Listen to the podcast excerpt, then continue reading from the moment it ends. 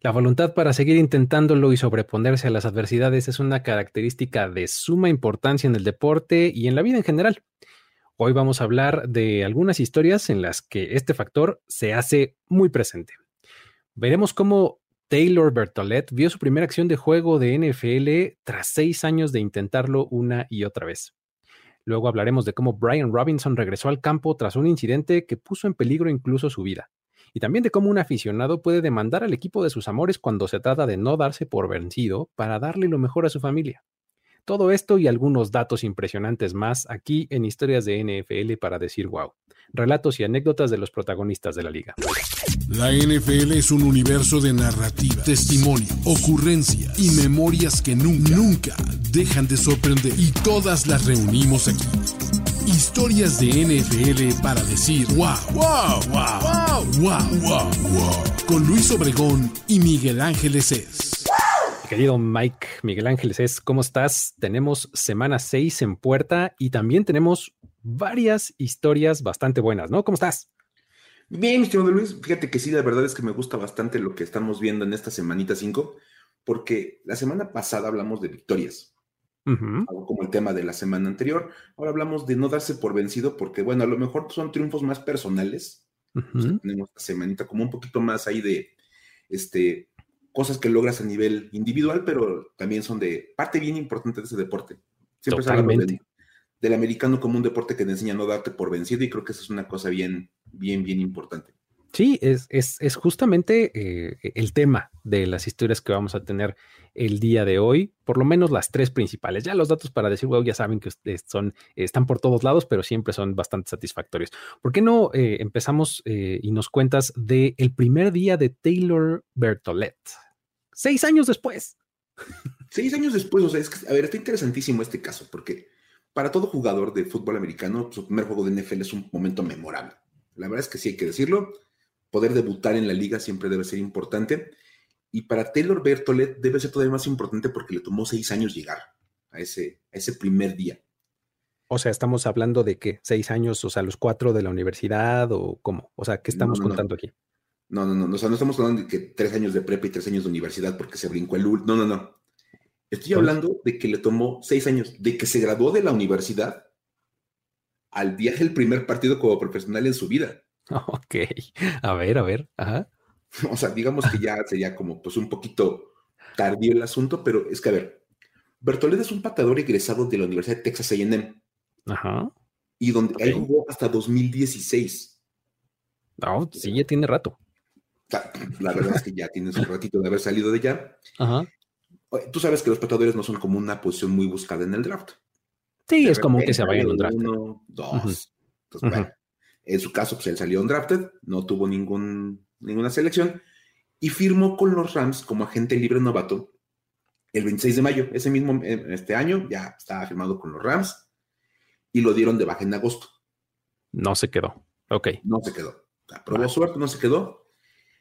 Todo el 2017 nadie lo volteó a ver. Pasó literalmente así como por abajo del radar. Nadie lo, nadie lo buscó y recibe una oportunidad hasta 2018. Okay. los Broncos. O sea, él salió en 2016. Ah, no, entonces 2017, efectivamente. 16 fue su último año en la, en la, universidad, 17 no juega y en 18 lo contratan los Broncos. Ok, ya. Exactamente. En marzo del 2018, ya sabemos que es esta etapa del, año en el que pues, empiezan a firmar jugadores por todos lados para empezar a probar en sus training camps, toda la onda. Sí, sí, sí. En marzo lo firman y en abril lo dan de baja. No, un mes después. Sí, tuvo nada más ahí. Ya sabemos que de repente los equipos llevan cuatro o cinco patadores como para ver qué tienen. Sí, sí, sí. Simplemente ahí lo dan de baja. Ese mismo año firma con los Jets. Un, poquito, un par de meses después, firma con los Jets y lo dan de baja el primero de septiembre. Ah, justo antes de empezar la temporada.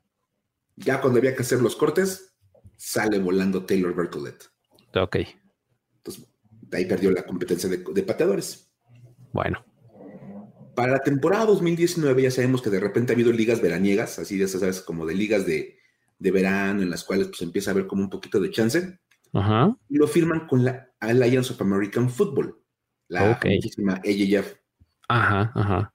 alguna vez existió. Estuvo, estuvo ahí este, en el equipo del Sad Lake y estuvo con ellos hasta que la liga se va a la bancarrota.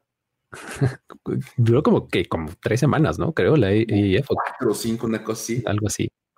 Recuerdo que pues apenas estábamos como entrando en el camino a los, a los playoffs de ese primer año y pum, que desaparece la liga. Ok. Entonces, bueno, termina su paso por la IEF. Evidentemente, bueno, el objetivo era darle un poco de visibilidad a los jugadores. Lo consiguieron, no como ellos esperaban, porque fueron poquitos partidos, pero le valió que le volvieran a hablar los Broncos. Ok, se mantuvo vigente. O sea, tuvo como chance, tuvo más video, lo firman y lo dan de baja en julio. No, que la canción. Bueno. Ya ven que de repente sí les contamos historias en las cuales el pobre chavo va y viene. Esta es, una normal de... jugador de NFL. Hay que decir que el jugador promedio de la clase baja de la liga, así viven.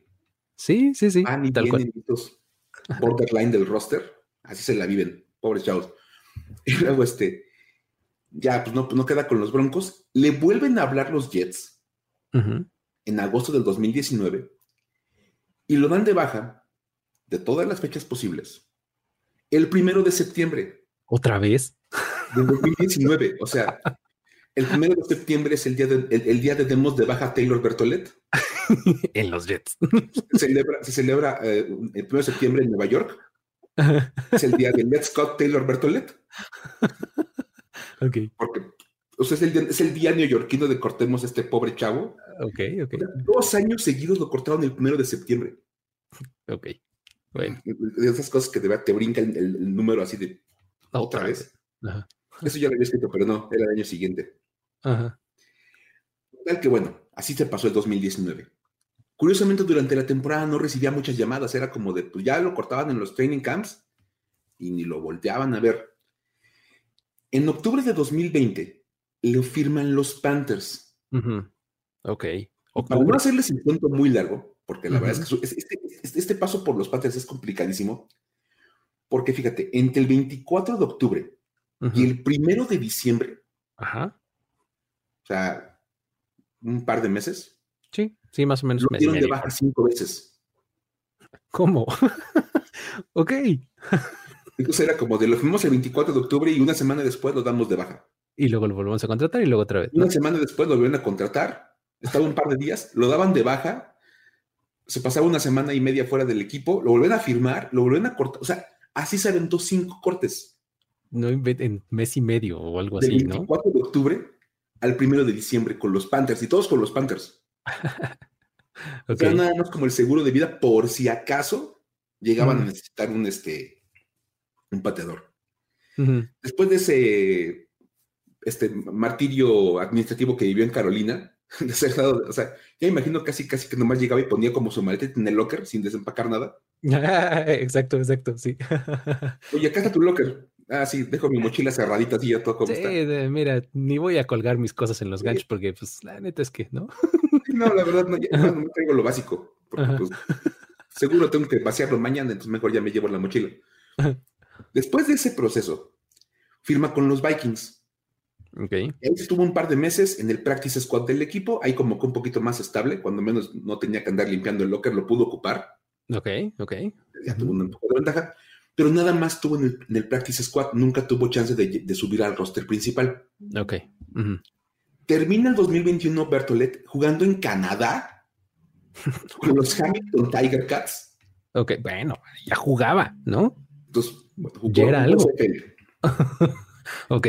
O sea, porque aparte me encanta porque fue subiendo como hacia el norte. Empezó en Carolina, pasó en, llegó, hasta, llegó hasta Hamilton, así ya sabes, todo. Estaba en Alaska este pobre chavo, pero pues no.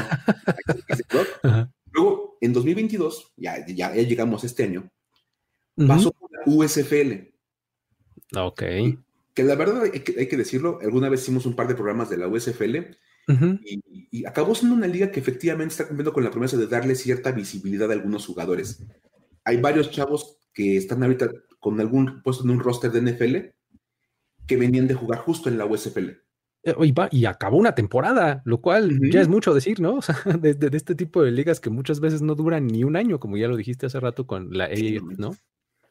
Terrible, o sea, pues, bueno, ya aparte de la USFL, estuvo en los New Orleans Breakers, entonces la verdad estuvo bien, jugó con ellos, obviamente eso le permitió este, eh, pues como hacerse visible, y el 9 de septiembre firma con los Panthers.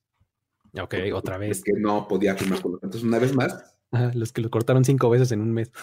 Sí, y lo cortaron por sexta ocasión en su vida, cuatro días después. Ah, puede ser, que ya, ¿cómo?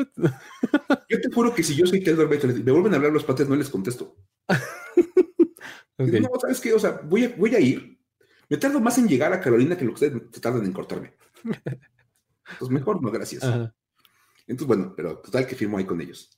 Y el 6 de octubre, fíjense la fecha, 6 de octubre, Ajá. lo firman los Los Angeles Chargers. Ok. Porque Dustin Hopkins, que es el pateador titular del equipo, sufrió una, lesión en el cuádriceps. Ok. Y la, expectativa era que a lo mejor podía jugar, pero tal vez no. Ok. pero bueno, entre que si puede o no puede, vamos a tener un pateador de reemplazo. Y ese pateador es Taylor Bertolet el 6 de octubre. Ajá, ok. O sea, básicamente a media semana. Sí, sí, sí. Fue jueves, ¿no? Creo 6 de octubre. Ajá. O, sea, lo firman al Practice Squad. Ajá. Se avientan el Practice Squad jueves y viernes. Ok. Y el sábado, cuando se hace evidente que Hopkins no iba a poder jugar por la lesión en el cuádriceps, lo elevan al roster principal. O sea, un día antes del juego. Un día antes del partido, o sea. Ok. Pues, imagínate nada más que llegaste el jueves, te probaste así de a ver qué tal te hacía las cosas, te firman al Practice Squad, dos días entrenas con, el puro equipo de, entrenamientos, y el sábado te dicen, ¿sabes qué? Vas al roster principal porque es el pateador titular. Eso te iba a decir, y no, no vas al roster principal nomás, sino que vas a patear todos nuestros goles de campo y puntos extras, ¿no? Sí, porque pues, nomás tenemos un solo pateador y pues el, que está es el titular. Exacto. Entonces, le tocó este, es más, le tocó viajar a, Cleveland con los, con los Chargers. Ajá. Viajan a Cleveland. Y este, y pues jugó en lugar de él. Y la verdad es que hay que decir que su primera experiencia en la NFL fue bien, bien positiva. Porque conectó tres puntos extra de tres intentos. Ok. Ajá. Y tres goles de campo de tres intentos. Wow. Ok. O sea. Nada mal, ¿no? Súper bien. Oye, seis años de estar este, en este oficio ya son algo, ¿no? o sea, tenía práctica, tenía mucha. Exacto. Oye, y, además, esto es algo que hemos dicho ya varias veces, es, eh, o sea, es lo suficientemente bueno como para que lo sigan llamando. Sí. ¿No? Dices, pues, si, el mío, el que tengo no funciona, cuando menos este cuate sí ha demostrado tener como la distancia y la, la puntería. Sí, sí, sí, así es. Este, y lo más interesante es que él mete un gol de campo de 27 yardas, con 9 minutos por terminar en el partido, que termina siendo la diferencia para que los Chargers le ganen a los Browns por marcador de 30 a 28. Sí, efectivamente. Es, ese gol de campo en el último cuarto fue, pues bueno, fue el que los puso eh, adelante, ¿no? En el marcador. Entonces, imagínate nada más haber pasado por N cantidad de procesos administrativos de ser firmado y ser cortado, andar pasando de ciudad en ciudad, terminar en Canadá, en la USFL, en la AJF, y un día te dan la chance de jugar en los Chargers, pateas y pues logró meter sus goles de campo. Curiosamente, pues habrá que ver qué pasa esta semana, porque si Dustin Hopkins se recupera, Exacto. Lo van a acabar dando de baja, seguramente. Seguramente lo van a volver a cortar. Es lo que estaba pensando justo ahora, porque Dustin Hopkins no es que sea malo, solo está lesionado. Y no, si eres un equipo de NFL no vas a traer dos pateadores nomás porque el que contrataste metió todos sus intentos, ¿no? A lo mejor lo reviertan al, al practice squad, como pues por si acaso. Pero vamos, ya, ya, fuera de eso no tendría como muchas más chances, porque otra vez Dustin Hopkins pues no es un mal pateador. La verdad es que hace las cosas bastante bien. Sí, sí, sí. Entonces, este, bueno, pero ya mínimo puede presumir que seis años después de haberse graduado de la universidad, jugó en la NFL. Y es más, puede presumir que tiene un game winning field goal. Y que tiene récord perfecto, ¿no? Un porcentaje de efectividad de 100%, ¿no? Hasta un lado Justin Tucker. Exacto. Con tu noventa y tantos por ciento de efectividad, como cuatro mil patadas, sí, pero, pero yo en las tres que llevo voy, voy 100%. Exacto. Sí. está, padrísima. Me, gustó mucho porque de verdad hablaban, hasta los mismos jugadores de los Chargers hablaban como de, oye, no manches, este cuate llegó de la nada así hace dos días Metió todos los intentos de gol de campo y todos de, pues, vamos, vamos con él como pateador y vamos. y ya, pues se ganó, mínimo se ganó que otro equipo le, dé una oportunidad en un futuro. Exactamente, eso sí que seguro se lo ganó. O sea, seguro se va a mantener en la lupa ahí de los priority free agents, ¿no? de, esta lista que tienen todos los equipos eh, de jugadores que eh, en un caso de emergencia podrían llamar, ¿no? Totalmente. muy bien, buena historia aquí de Taylor Bertolet. Vámonos a la que sigue. En esta historia, eh, vamos, a, vamos a ver pues un lado medio extraño, porque uno cuando piensa en un, en un fan de un equipo, pues no necesariamente eh, piensa en que uno va, en que un fan va a hacer algo en contra del equipo al que apoya. Y pues en este caso, sí. O sea, la palabra demanda no está en como que en las consideraciones cuando uno habla de que es fan de algo, ¿no? Pero pues aquí es justamente lo que pasó. O sea, me estás diciendo que un fan demandó al equipo al que le va. Oye, así es, así es. Dani Vitale se llama eh, el, sujeto, que demandó a los New England Patriots. Ok, de, todos los equipos a los Patriots. Exactamente, a los Patriots. Está demandando al equipo por daño irreparable a un objeto de, memorabilia que es de su propiedad. O sea, aquí el objeto en cuestión es una bandera de los Estados Unidos que fue autografiada por Tom Brady. Ok. Esta bandera en la demanda la describen como una pieza invaluable de memorabilia y un artefacto histórico. O sea, así de heavy. Ok. O sea, casi, casi e, es esta bandera y la que bordaron el día que declararon la independencia de Estados Unidos. Ajá, básicamente en esos términos lo puso el, abogado, ¿no? Así está descrita en la demanda, ¿no? E, esta bandera, pues, voló sobre el Foxborough Stadium el 22 de diciembre de 2001. Ok. O, sea, como que es la original. Si, si fuera este eh, un jersey sería game worn, ¿no? Como le dicen, o sea, de estos que utilizaron los jugadores, ¿no? O sea, sería game flown. Exacto, eso sería game flown, exactamente. Pero bueno, eso fue, eh, pues como que el, gran, el, principio solamente del gran valor de este, de este objeto, porque eh, Vitalik se hizo de este, de este artefacto en 2020 pues, prácticamente como una inversión familiar, ¿no? O sea, él, dijo, voy a comprarme esto porque su hija está en el espectro autista y su plan es contratar a una persona que le acompañe de tiempo completo. Estas, estas figuras que se llaman como shadow, ¿no? O sea, que sí, los, caretakers, como unos cuidadores. ¿no? En, el aspecto autista se les llama shadow o sombra, ¿no? A estas personas que acompañan a estas personas que les ayudan a relacionarse con los demás, ¿no? Entonces esa era como su tirada, ¿no? Querían contratar a una persona así y, pues bueno, eh, pues, necesitaba pues, los fondos y el dinero como para poder este, eh, pagar algo así, ¿no? Vital explicó que es fan de los Patriots desde hace más de 40 años, ¿no? Y que esta bandera es muy significativa porque además de que fue usada poco tiempo después del 11 de septiembre, ¿no? Fue usada en el último partido de temporada regular que se jugó en el Foxborough Stadium. Oh, Dios. O sea, le va agregando eh, capitas de valor al objeto. O sea. Sí, es que cuando lo empiezas a ver, dices, a ver, del 2001. Ajá. Esto fue después del 9-11. Exacto. Ajá. Y es una bandera de los Estados Unidos. Ajá. Firmada por Tom Brady, coreback de los Patriots. ok. Exacto. Y se, utilizó en el último partido en Foxborough, por el amor de Dios. Exactamente.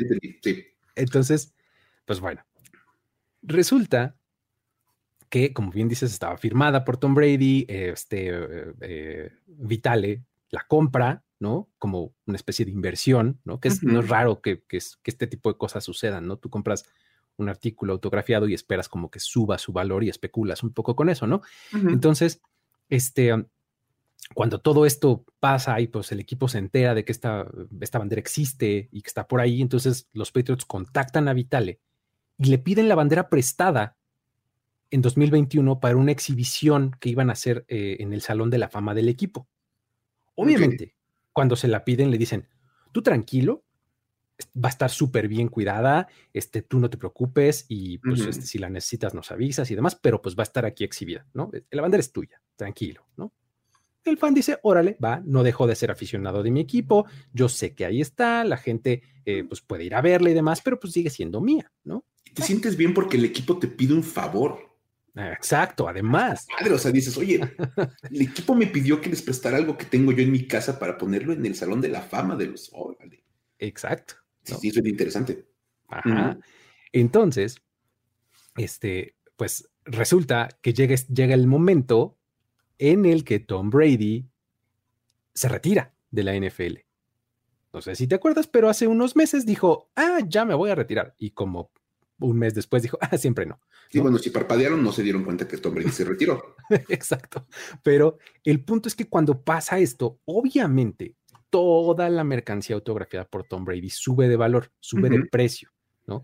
Entonces, Vital le dice, ah, este es el momento en el que capitalizo mi inversión. Entonces le habla al equipo y le dice, oye, este, pues pásame ahora sí mi bandera porque ya la voy a vender, ¿no? Sí, claro. Entonces, en ese momento él sabía que los, todos estos objetos iban a tener un valor más alto y demás. Entonces, el equipo le dice, sí, cómo no, aquí está tu bandera, no hay ningún problema, muchas gracias, todo bien. Pero, pues cuando llega la bandera, este, pues resulta que Vitale nota que la firma de Tom Brady, que había, hecho, que había sido hecha con un Sharpie azul, con nuestros plumones permanentes azules, pues se veía mucho menos que cuando él la entregó. Ya estaba así todo, uh. todo clarita, ¿no?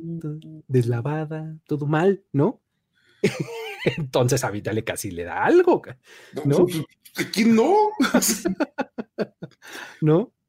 Entonces, pues obviamente ya en la demanda se alega que hubo incumplimiento de contrato, negligencia y actitud fraudulenta por parte de los Patriots. No manches. Y pues ya se espera que el juzgado determine los daños, ¿no? Pues, eh, eh, o sea, es que el tema es simple. O sea, cuando él, presta su, bandera al equipo, el equipo lo pone como en esta vitrina, en una vitrina así, pues común que vemos en, cualquier lugar de exhibición. El asunto es que, pues ni la iluminación, ni los cristales, ni ninguna de las condiciones que había en este espacio del Salón de la Fama de los Patriots estaban diseñados para proteger autógrafos, que eh, o sea, eso es una cosa, aunque no lo crean, este tipo de cosas existen. a eso se dedican los eh, bibliotecónomos y museógrafos y demás, ¿no? hacer sí, por supuesto. De, cuidado de piezas, ¿no? O sea, la iluminación y los focos tienen que tener una cierta característica y no te, estar como al vacío y, o sea, un montón de cosas. Tiene que ser especial para que refleje y no permita que la luz esté como afectando al, Exacto. porque a fin de cuentas es un proceso químico. Exacto, ¿no? Entonces, eh, pues bueno, así fue como la firma de Tom Brady, pues se deslavó por completo y terminó toda dañada, ¿no? Por la iluminación y por todo, ¿no? Entonces, pues imagínate cuando recibe su bandera, este, de Daniel Vitale, obviamente le habla a los abogados y le dice, oye, a ver, aquí estaba mi inversión y mira ahora, ¿no? Entonces, pues los abogados de Vitale indican que los daños podrían ir desde los varios cientos de miles de dólares hasta casi el millón, ¿no? Uh, pues sí.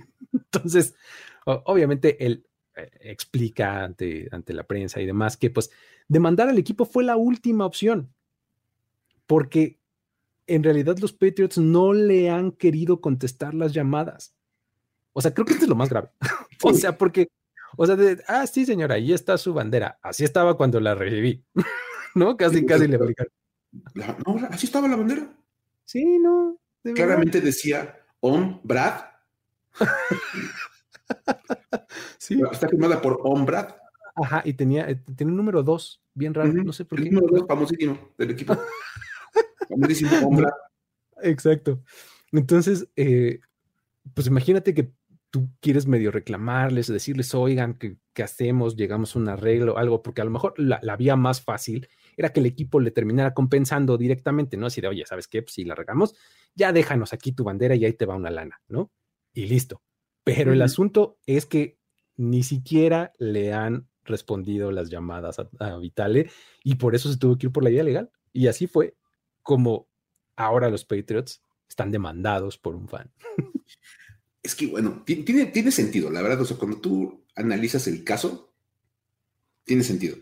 Sí, totalmente. Prestaste un, un, de memorabilia. No, no, es ni la primera ni la última persona que va a comprar algo con la intención de venderlo después. Sí, claro. Así es. Y justo cuando dice, ya se retiró Tom Brady, pues ahora sí voy a poder vender una bandera que se utilizó en el 2001, bla, bla, bla. Y dice, hombre, pues no manches. sí, obviamente tienes que, y es más, si uno busca en, internet los, artículos, puedes ver que él tiene fotos que le tomó a la bandera y se ve perfectamente la firma de Tom Brady. Ajá, pues es que. Y ves la foto de cuando se la regresan y sí se ve Tom Brady, pero pues se ve más difuminadito, la verdad, sí como que dice, ay. Pues". Sí, y es que eso obviamente devalúa la pieza. Ese es todo el asunto, ¿no? O sea que cuando la quieres vender, eso le va a restar este valor económico a tu, a tu pieza, ¿no? Entonces, si le ibas a vender en 10 mil, eso ya ahora, como se ve más clarito, uy, no, ya vale 8.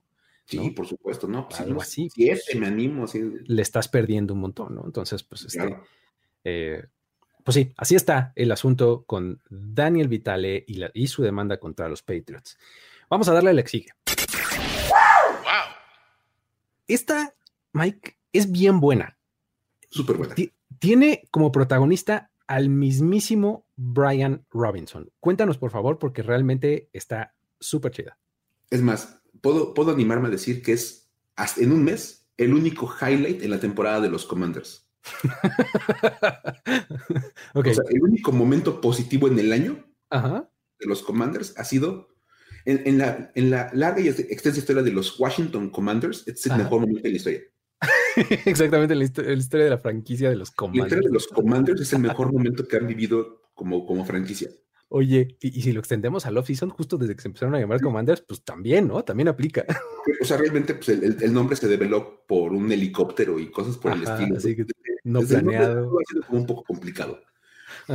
Entonces, la verdad es que este momento ha sido verdaderamente maravilloso. Dentro de todo lo malo que le está pasando al equipo en, términos de, juego, esto es un gran momento. Porque Brian Robinson, que es aparte de todo corredor novato de este equipo, completó uno de los regresos más increíbles que hemos visto en esta temporada. O sea, de verdad. O sea, por, cómo se da. Robinson fue una selección de tercera ronda en el draft de 2022 y sufrió varias heridas de, bala en la pierna y en la cadera en un intento de asalto el 28 de agosto. O sea, a nada de empezar la temporada. Unos días antes de que comenzara la temporada, de que él pudiera debutar en la NFL, porque aparte estaba programado para ser el titular. Eso es eh, interesantísimo. Ya le había ganado el puesto a Antonio Gibson, ¿no? Como el corredor titular. O sea, cuando la, temporada, la, la pretemporada se da y el training camp va avanzando, era evidente que era un corredor mucho más hecho Antonio Gibson, que venía como de esto de ser corredor y receptor en la universidad y Robinson es mucho más pesado y mucho más fuerte y juega muy bien en la pretemporada. Todo el mundo estaba enamoradísimo de lo que habían visto con Robinson en, el, en el offseason y dijeron, es el titular. Y lo nombraron titular para la semana 1 en el depth chart hasta que ocurre este asunto del 28 de agosto. Ese día Robinson sale a, buscar algo de comer, o sea, se sube a su carro, va a un restaurante a comprar algo de comer y se le acercan un par de adolescentes, así lo describen, y le empiezan a pedir el carro. Como de buen plan, bájate, danos el carro, quién sabe qué. Él trata de forcejear con uno de ellos, como para no dejarse que le roben el carro. El otro saca un arma de fuego y le dispara en un par de ocasiones. Un disparo le da en la rodilla y el otro le da en el glúteo.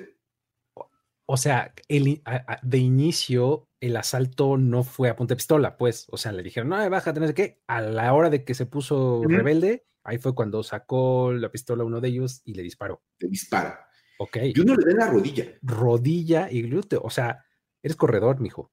Sí. ¿No? A la, a la parte de la, o sea, la parte de las piernas, que es donde tu, tu trabajo depende de eso. Sí, sí, sí, sí. De hecho, me acuerdo conocer la noticia, pues obviamente los aficionados de Washington de tiempo atrás se acordaron del tema de Sean Taylor. Claro. que, precisamente muere por las heridas de bala en un, intento de asalto en su casa. Ajá. Entonces, pues esto es en la calle, lo, lo, levantan una, una, ambulancia, se lo llevan a un hospital, dicen que llegaron este, con Rivera y Jason Wright, Dan Snyder, todo el mundo al hospital a preguntar qué onda con este chico. después dan a conocer que no eran heridas que, que pusieran en riesgo su vida, pero pues sí, obviamente, pues ponían en severos, eh, en severos aprietos su regreso al NFL. Ajá. sí, pues, pues ¿cómo no? Un en la rodilla puede poner en riesgo la carrera de cualquiera. pues sí, por supuesto. ¿no? Vamos. simplemente por eso. Obviamente fue llevado al hospital, este, lo, pusieron en, cirugía al día siguiente del, intento de asalto, y la historia se empieza a volver bien increíble cuando los doctores revisan la rodilla de Brian Robinson y encuentran que la bala no tocó ni los huesos ni ninguno de los ligamentos. Ok. No, bueno, eso sí es así suerte, ¿no? O, karma, o este, o sea, buen karma, o bendición, o habla de ustedes crean, ¿no? Los de Brian Robinson, porque también, también tenía mucha, mucho espacio, ¿no? el músculo, la masa muscular estaba fuerte, lo que se ve. Es que es impresionante, de verdad, o sea, dicen, es casi, casi un un milagro. Ajá. Que un impacto de bala que en la rodilla no toque huesos ni ligamentos. Claro. Sí, sí, sí. O sea, simplemente fue, así fue el, agujero que se hace en, el cuerpo, Ajá. Pero no daña la estructura de la rodilla. Ajá. Ok. sabemos que es como el punto más frágil en, la construcción de un ser humano que hace deporte. Sí, sí, sí. Entonces, bueno, evidentemente eso redujo, pero considerablemente el tiempo de recuperación. Porque pues no pues había que reparar ni ligamentos, ni, ni huesos, nada por el estilo. Ajá. Entonces Washington lo pone en la lista de non-football injury, la NFI, que es como se lastimó en otra cosa que no era fútbol americano. Y eso obligaba a que perdiera las primeras cuatro semanas, ya de cajón. Y había una cosa bien interesante, porque después de ponerlo en esta lista, se abre, se abre como una ventana para que tú lo actives. Ok, sí, después de esas cuatro semanas, ¿no? Puedes como tener el espacio para activarlo, pero si lo activas y em, empieza a entrenar y no puede regresar al roster principal, lo tienes que pasar automáticamente al Injury Reserve. Ajá, exacto. Lo, activamos, vemos cómo está. Y si no está en condiciones, pues fuera todo el año. Sí. Tienes, tienes un periodo de 21 días, ¿no? Después de eso para, para poderlo activar, ¿no? Sí, como que tienes esa ventana de tres semanitas para poder ver qué tanto puede hacer. Exacto. Entonces, bueno, pues el lunes, pasado el Washington lo activa y lo, empieza su proceso de reintegración. Ajá. El fin de semana lo colocan en el roster principal de 53 para el partido con Tennessee del, del domingo. O sea, ya. Seis días después, estaba listo. Wow, bien. O sea, dices, me hablas de que hace menos de dos meses estaba sufriendo una herida de bala en la rodilla. Sí, o sea, es finales de agosto, porque fue el 28, y, regresó el primer fin de semana de octubre, ¿no? O sea, un mes. Mes, mes o sea, pon tú que seis semanas, cuando mucho, o algo así, ¿no? Es espectacular, de verdad. O sea, no das crédito del, de la velocidad a la que regresa Brian Robinson. Entonces, este, pues obviamente hace la noticia de que Brian Robinson iba, a jugar de manera controlada, sí, lo dijo Washington. Le vamos a dar algunos snaps contaditos. Y entonces vamos a ver qué onda. Eso sí, lo, presentaron como titular para que pudiera salir en el, del túnel presentado por nombre. Ok, ok, claro. Está chido, porque pues obviamente pues, está padre. Ajá. Y otra vez no hay muchas cosas que celebrar en Washington, entonces hay que celebrar lo, que está pasando con este chico. Ajá. Y lo dejan al último. O sea, presentan a todos los titulares de la ofensiva ya sabes, Carson Wentz, Curtis Samuel, Terry McLaurin, bla, bla, bla. Ya están todos los jugadores del roster formaditos y solamente quedaba en el túnel Brian Robinson. Wow. Ajá. Dan su nombre y, y sale con la música de la canción Many Men de 50 Cent. Bien, eso es. todo, hay cosas que han salido muy mal en Washington, pero la selección de la canción para que regresara Brian Robinson fue buenísima. 10 de 10. Sí, sí, totalmente. Es más, pueden encontrar en la cuenta de los Commanders el video de cómo sale Brian Robinson. Aparte le ponen así, ya sabes, el humo y sale corriendo entre el humo y toda la onda. Ajá. Y se escucha como, bueno, la canción dice, muchos hombres me quieren muerto. Tengo sangre en los ojos, no puedo ver. Estoy tratando de ser lo que estoy destinado a ser, pero me quieren quitar la vida es, básicamente esta canción que escribió 50 Cent por una cosa similar que le pasó, ¿no? Básicamente la escribió pensando en él, pero pues a Brian Robinson le quedaba bastante bien para el momento que estaba viviendo. Exacto, ajá. Entonces, y vamos, aunque su actuación fue bastante modesta en el, partido, tuvo nueve carros para 22 yardas, Ya el haber regresado a jugar tan rápido, pues es, es más que destacable. Ya, totalmente, sí.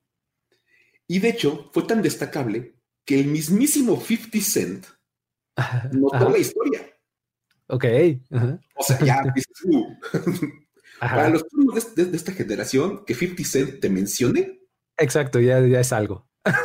y 50 Cent diga, este dude es, es, es duro, es rudo. Exacto. Oh. si 50 Cent dice que soy rudo, ya, soy rudísimo, más que todos. Sí, claro. Pues, básicamente porque 50 Cent recibe nueve disparos de bala sí. afuera de la casa de su abuela en el 2000. Sí, justo. El proceso, de hecho, su carrera de rapero iba a arrancar en ese año 2000.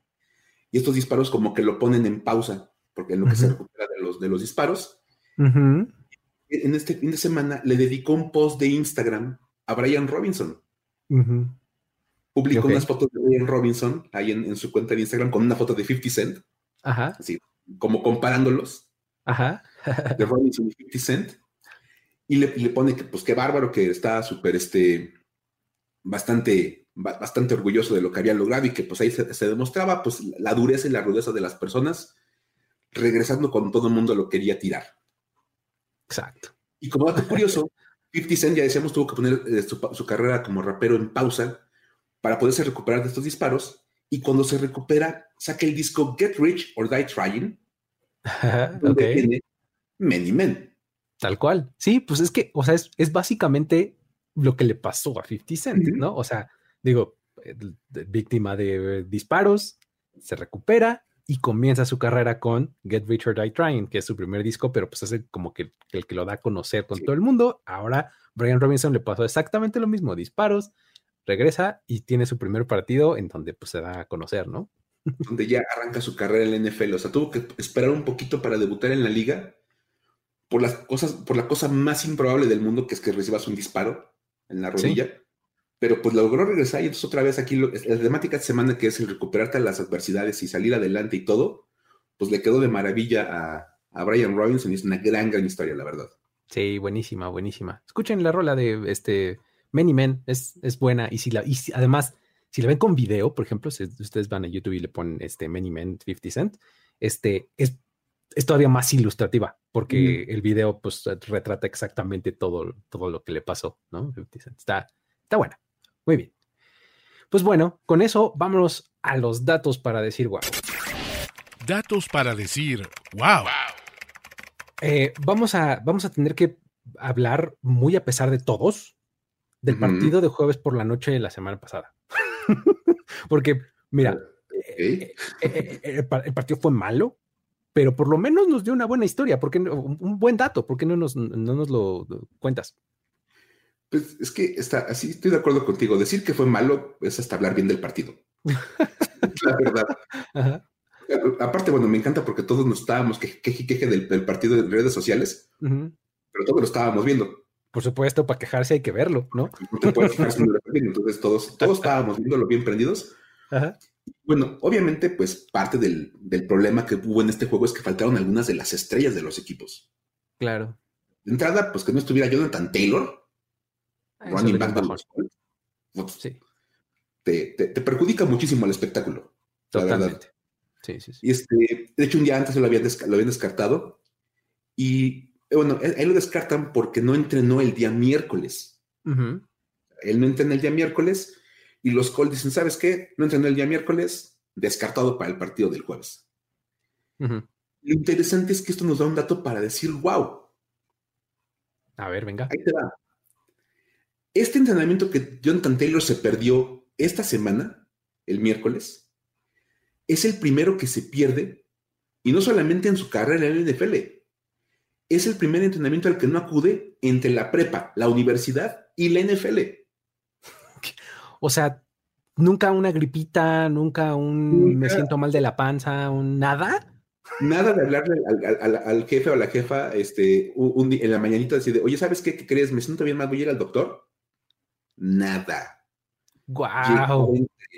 O sea, todo el mundo dice, es muy difícil de verificar la historia, pero bueno, pues todo el mundo, nadie, nadie, le desmiente. Toda la gente que ha jugado con él dicen, pues sí, nunca había faltado de entrenamiento.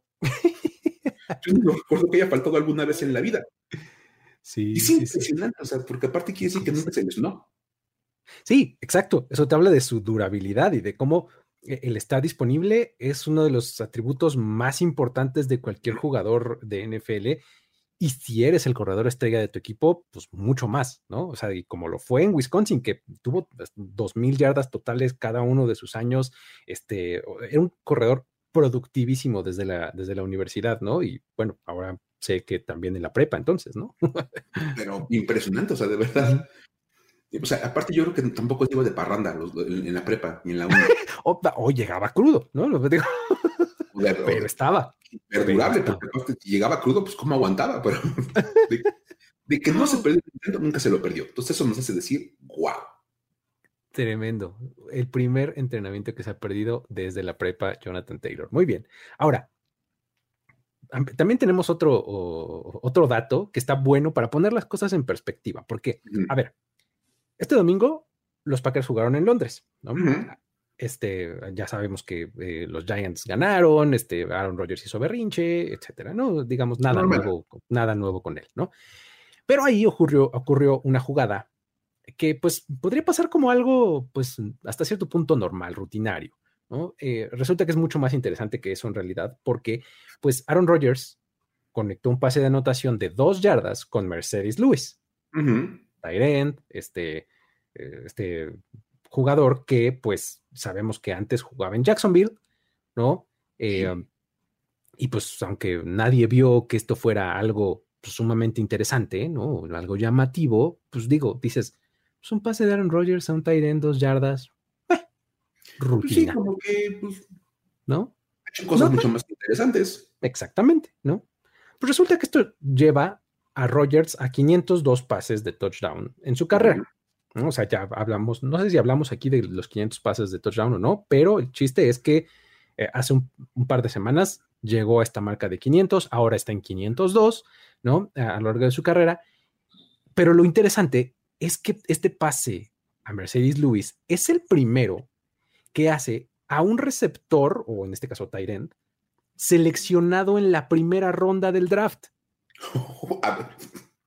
o sea, imagínate, los más de 500 pases de touchdown que ha lanzado Rogers han sido a receptores o ends o corredores o lo que sea, elegidos en la segunda ronda o después. O sea que esto que estamos, hemos estado peleando desde hace un par de años de no le traen un receptor en primera ronda no es nuevo.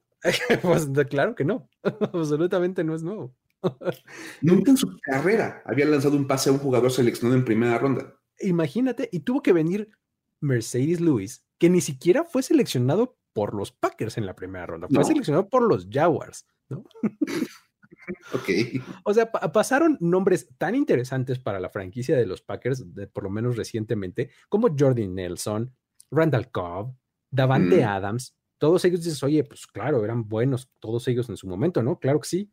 Nada más que todos llegaron en la segunda ronda. o sea, ninguno fue selección de primera. Está bien interesante eso. Ahora, puedes hacer una segunda lectura, ¿eh? fíjate, pensándolo ahorita, dices, ok, a ver. Nunca había lanzado un pase a un receptor de primera ronda, pero Randall Cobb y Jordi Nelson y Davante Adams son talentos bastante respetables en, el tema, o sea, no es como que digas, uy, nunca le han dado un buen receptor. Sí, claro. Lo único es que no tienen como el cartel de haber llegado en primera ronda. Exacto. Ok, interesante. sí, entonces así fue como Mercedes Lewis tiene este nuevo honor de ser el primer jugador, en tu caso, a la cerrada, elegido en la primera ronda en recibir un pase de touchdown de Aaron Rodgers. Ahí está el dato de trivia, amigos. Así, este, si algún día este, se ganan una lana por contestar correctamente esta pregunta, se mochan con una cerveza o algo. sí, por supuesto. Así de, te puedo dar una lista completa de todos los jugadores seleccionados en primera ronda que han atrapado un pase de touchdown de Aaron Rodgers. Tienes que meterle como obviamente pues la intensidad de te puedo dar una lista completa. Claro. No te puedo decir el año en que lo hicieron. Exacto. Pero no te quiero, humillar, nada más te voy a decir los nombres. Y entonces, y, si yo te lo digo, tú lo puedes verificar y me debes un cartón de cerveza. Y te puedes decir bien firme Mercedes, Mercedes Lewis, end of the list. Exactamente. Fin de la lista. ¿Y el año 2022? Año 2022. Además, te puedo decir que, que fue en Londres, ni siquiera fue en Estados Unidos, ¿no? Ahí es donde aplicamos también, aparte, la otra estadística súper rebuscada que siempre les decimos. Ajá, ajá. Sí, este. Aaron Rodgers nunca ha lanzado un pase de touchdown a un jugador de primera ronda en territorio estadounidense. Exacto. O sea, ya lanzó un pase de touchdown, pero puedes todavía voltearlo. Ajá. Y si alguien lo atrapa, o sea, si Mercedes Luis atrapa en, en un partido de la próxima semana, esta es la primera ocasión que un jugador seleccionado en primera ronda trae un pase de Aaron Rodgers en territorio norteamericano. En Estados Unidos. Ya había pasado en Europa. Sí, sí, sí. Pero en Estados Unidos no. Muy bien. Está buenísimo. Es muy buen dato este. Pero bueno, ahora tenemos también una bella estadística, ¿no, eh, Mike? Es que, pues mira, todo lo que tiene que ver con Jimmy Garoppolo es bello. Claro. Es imposible negarlo. Y desde que retomó la titularidad de los 49ers tras la lesión de Trey Lance, la verdad es que las cosas han ido más o menos conforme a lo esperado. No ha sido como nada, nada nuevo para los Niners. Y bueno, esta semana le ganaron a los Panthers, pues este, en, su partido que tuvieron esta semana. Jimmy Garoppolo jugó, digamos, bien. La verdad es que no tuvo mal, mal partido. Ajá. En general no, no, no había muchos problemas.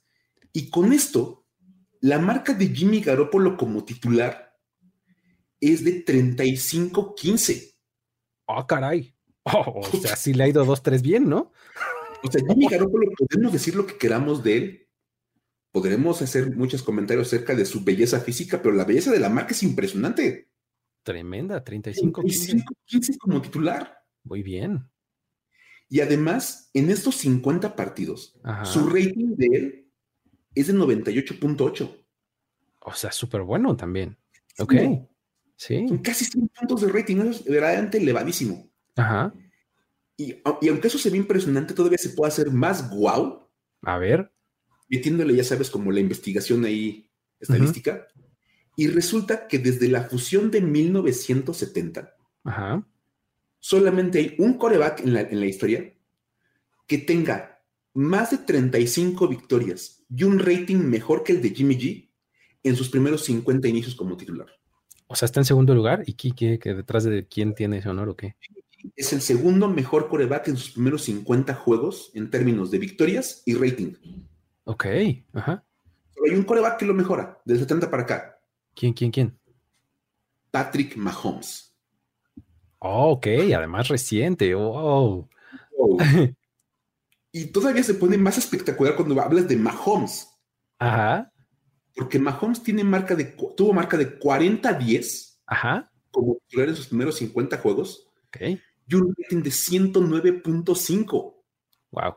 O sea, le, le, le, le, ganó por cinco victorias, básicamente, ¿no? Y bueno, sus uno punto y cacho este, puntos de rating, ¿no?